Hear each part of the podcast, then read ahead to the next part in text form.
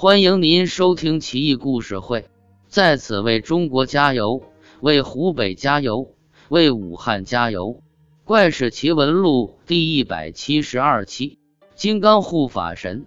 青州人柴柱曾担任寿春府的司礼及司礼参军的官名简称。送出各州有马不愿以军人为判官，掌御送。柴司里有一回审问一个穷凶极恶的歹徒，歹徒和盘托出，哥们混黑社会的时候，那可是杀人不眨眼，在城外三十里开了一家黑店，前前后后不知杀了多少投宿的客人。可也有邪门的事，就一个老太太，我拿她没辙。柴柱纳闷，问是什么缘故？歹徒说。老太太是一个人来投诉的，我见她包裹沉重，很是开心，就吩咐下去半夜动手。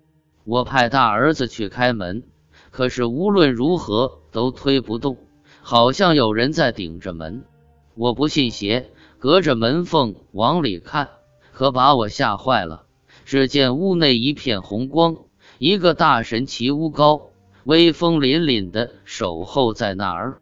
我吓坏了，差点没叫出声来，手里的刀都掉地上了。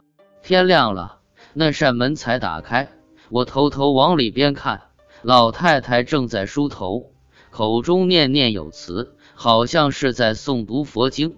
一问才知道，老太太诵读的是《金刚经》，我这才明白过来，昨晚那尊大神一定就是金刚护法神了。